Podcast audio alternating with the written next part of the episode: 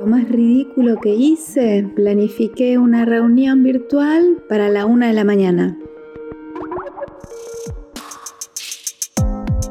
Documentar la experiencia en una narrativa posibilita la socialización y la significación colectiva de lo narrado.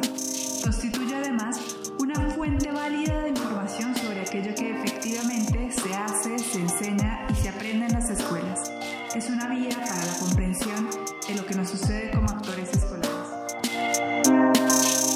Bienvenidas a Nunca nos fuimos, un podcast que reflexiona sobre la experiencia docente durante la pandemia.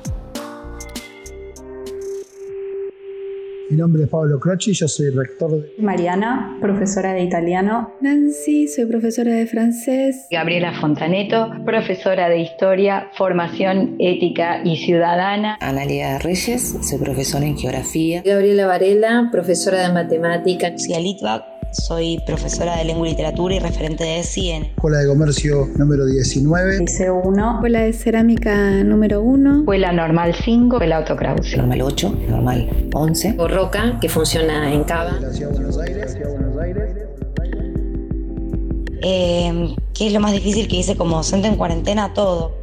¿Cómo nos afectó el trabajo? Bueno, muchísimo, muchísimo. Tengo más de 30 años de docente, eh, ya pensando en jubilarme y me sentí como una recién recibida. encarar de otra forma la clase y no de la forma tradicional. Es interesante poder descubrir nuevas formas de explicar a los alumnos.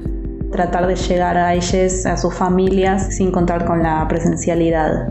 Eh, es decir, no poder mirarlos a los ojos, eh, darles un abrazo y, y hablar en persona.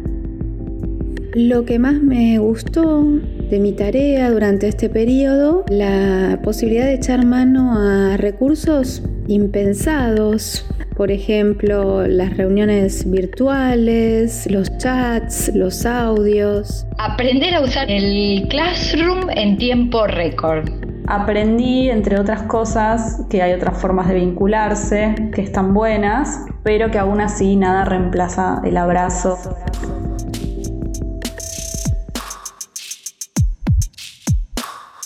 Algo de lo que estoy orgullosa es de todo el laburo colectivo que se hizo con mis compañeras a la distancia.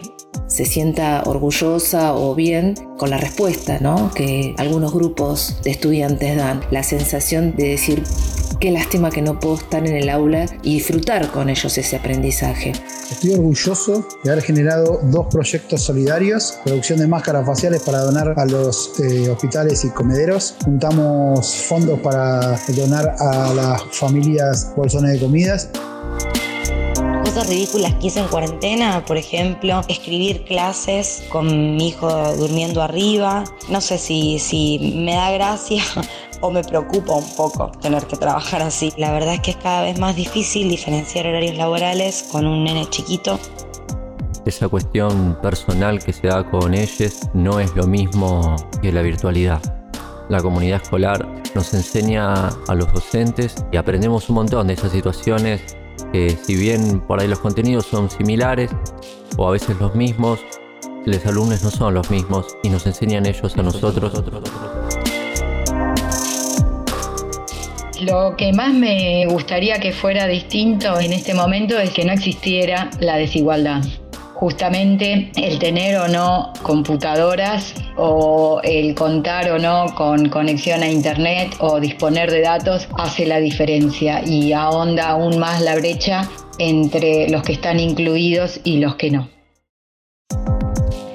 Nadie educa a nadie ni nadie se educa solo, nos dijo alguna vez Pablo Freire.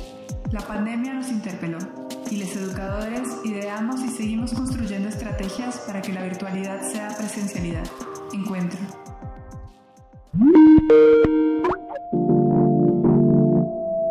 Participaron en la producción de este podcast las facilitadoras pedagógico-digitales Flavia Perugia, Mariana Ortiz Linares, Florencia Rangoni, Verónica Haudeman y Ángeles Cotelo, y las asesoras pedagógicas digitales Romina Parrado, Paula Villafañe y Marcelo Ordiz. Agradecemos a los docentes que nos contaron su experiencia pedagógica durante la cuarentena. El texto de apertura estuvo inspirado en el documento Narrativa Docente, Prácticas Escolares y Reconstrucción de la Memoria Pedagógica. La música original es de Lucas Delgado.